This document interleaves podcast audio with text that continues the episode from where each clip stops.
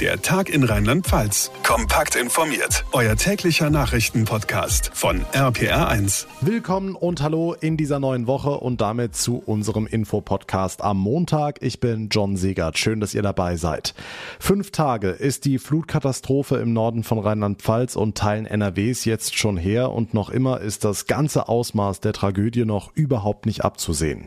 Die Zahl der Toten insgesamt ist heute auf 160 gestiegen. Noch immer werden viele, viele Menschen vermisst vermisst. Gleichzeitig gibt es eine ungebrochen hohe Hilfsbereitschaft und Solidarität aus ganz Deutschland. Wir schalten gleich in die Krisenregionen, lassen uns von den RPA1-Reportern die Lage von vor Ort zusammenfassen. Außerdem großes Thema heute, hätten Todesopfer bei dieser Flutkatastrophe verhindert werden können? Es gibt aktuell viel Kritik daran, dass angeblich nicht früh genug gewarnt wurde, obwohl Meteorologen schon Anfang der vergangenen Woche von sehr starken Regenfällen gesprochen haben. Auch dazu gleich mehr und natürlich klären wir auch nochmal, wie und wo ihr am besten den Betroffenen helfen könnt. Der Tag in Rheinland-Pfalz bei APA 1 am Montagabend, ganz genau fünf Tage nach der verheerenden Flutkatastrophe. Die Lage in den betroffenen Gebieten ist weiter sehr angespannt. Nach Angela Merkel, Olaf Scholz und Malu Dreyer war Bundesinnenminister Horst Seehofer heute Nachmittag der nächste hochrangige Politiker, der sich im Hochwassergebiet ein Bild von den Aufräumarbeiten vor Ort gemacht hat. Seehofer hat sich vor allem einen Eindruck von der Arbeit des Technischen Hilfswerks verschafft. RPA1-Reporter Mike Fuhrmann, wo genau hat sich der Innenminister denn informiert?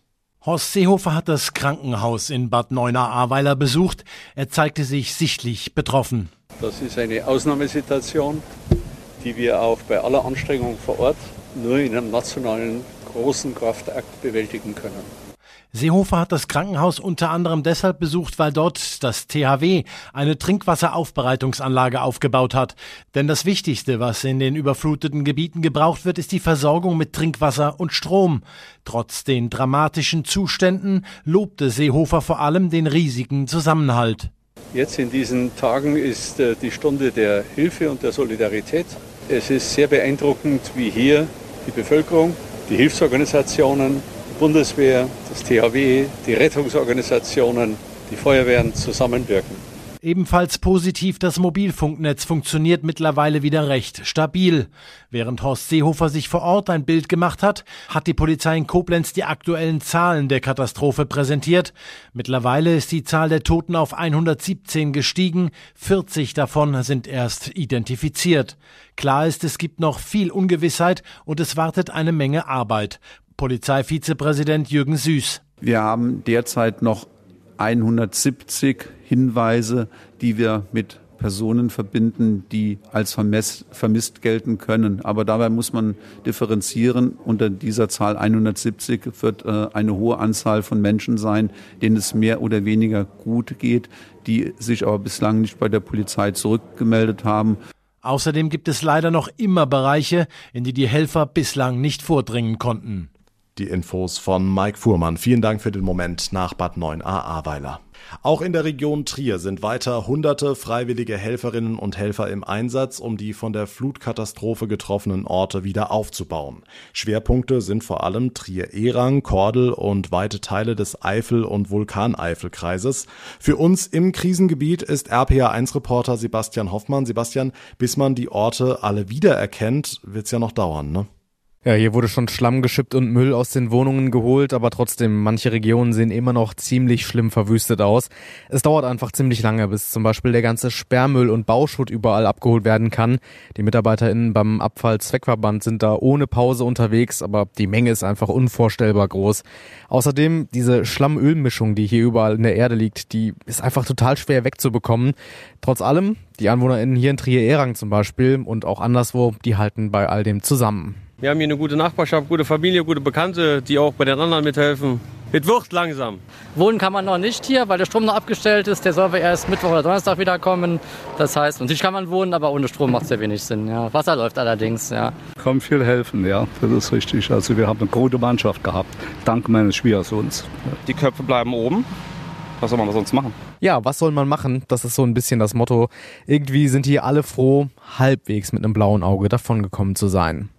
Hm, wir haben es gehört, aus dem Kreis Ahrweiler werden weiter steigende Todes- und Verletztenzahlen gemeldet. Was das angeht, ist die Lage im Raum Trier ja zum Glück nicht ganz so dramatisch, ne? Ja, es gab natürlich hier und da ein paar Blessuren beim Aufräumen, aber zum Glück eben keine Meldungen über Tote. Im Moment ermittelt die Polizei noch in sechs vermissten Fällen. Gerade im Raum Prüm ist die Suche aber immer noch vergleichsweise schwierig. Jetzt geht's momentan vor allem noch darum, die vielen, vielen Sachspenden irgendwie an die Betroffenen zu bringen. Auch das wird nochmal eine logistische Herausforderung. Die Infos von Sebastian Hoffmann. Die Lage im Norden und im Westen von Rheinland-Pfalz bleibt also weiter angespannt.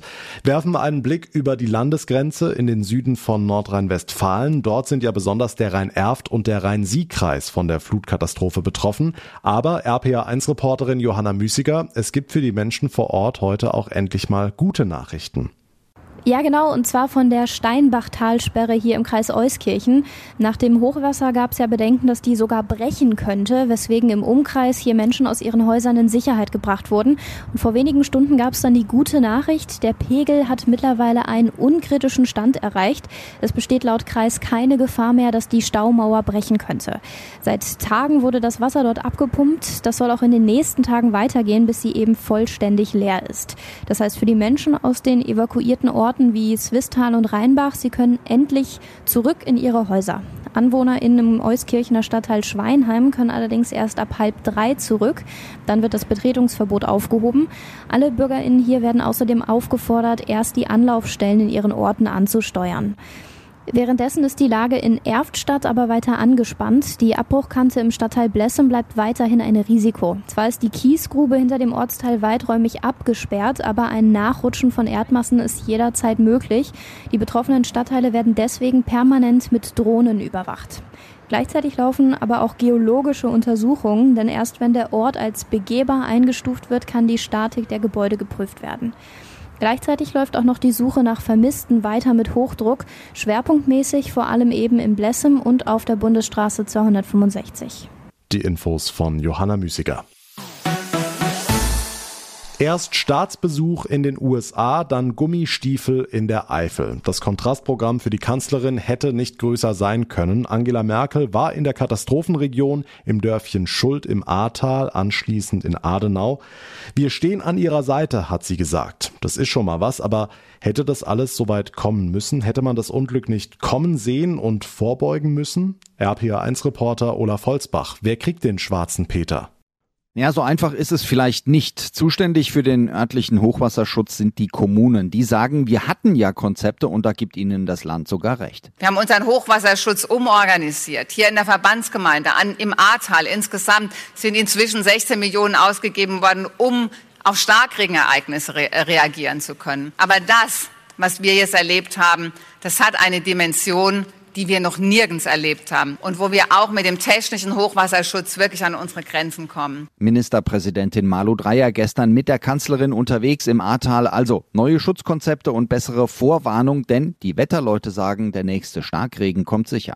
Okay, und wann kommt Geld vom Bund? Mittwoch, übermorgen, sitzt das Kabinett in Berlin zusammen und will ein Hilfspaket auf den Weg bringen. Die Formel Millionen für die Menschen, schnell Milliarden für den Wiederaufbau, langfristig die Kanzlerin. Glücklicherweise ist Deutschland ein Land, das das finanziell stemmen kann.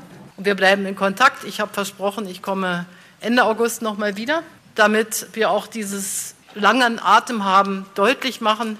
Denn ganz kurzfristig wird es hier nicht wieder alles in Ordnung sein. Angela Merkel, da liegt sie wohl richtig. Die Lehren aus der Flutkatastrophe, wir brauchen besseren Schutz und bessere Frühwarnung. Die Infos von Olaf Holzbach. Während in den Krisengebieten viele tausend Helfer weiter nach Vermissten suchen, mit Aufräumarbeiten beschäftigt sind, teilweise erstmal wieder die Infrastruktur herstellen müssen, gibt es eine wirklich immense Hilfs- und Spendenbereitschaft im restlichen Teil der Republik. Aus den Krisengebieten heißt es heute, die Lager für Sachspenden sind rappelvoll. Es wird dringend darum gebeten, vorerst keine Sachspenden mehr in die betroffenen Regionen zu fahren, zum Beispiel an den Nürburgring. Dort sagte uns Ringsprecher Alexander Gerhardt, was hier angekommen ist, ähm, ist wirklich von der Masse her jetzt so, dass wir an der, der Grenze der Kapazität sind. Wir haben ähm, unser Eventcenter voll, wir haben die Ringarena voll, wir haben jetzt den Ring Boulevard ähm, äh, teilweise schon belegt mit Sachspenden und äh, da sind wir jetzt an der, an der Grenze. Wir haben viele hundert Helfer hier, die wirklich helfen, das Ganze gerade überhaupt erstmal zu sortieren, weil es muss ja irgendwann dann wieder zu den Menschen gebracht werden, die das auch brauchen. Und diese Hilfskette, die läuft jetzt erst langsam an. Von daher müssen wir jetzt sagen, Sachspenden bitte erstmal Stopp. Jetzt muss erstmal das, was in den Lagern ist, sortiert und verteilt werden. Für gezielte Anfragen und Gesuche schaut mal in unsere Facebook-Gruppe RPR hilft. Dort könnt ihr euch direkt mit Hilfesuchenden vernetzen und klären, was wo in welcher Menge wann gebraucht wird.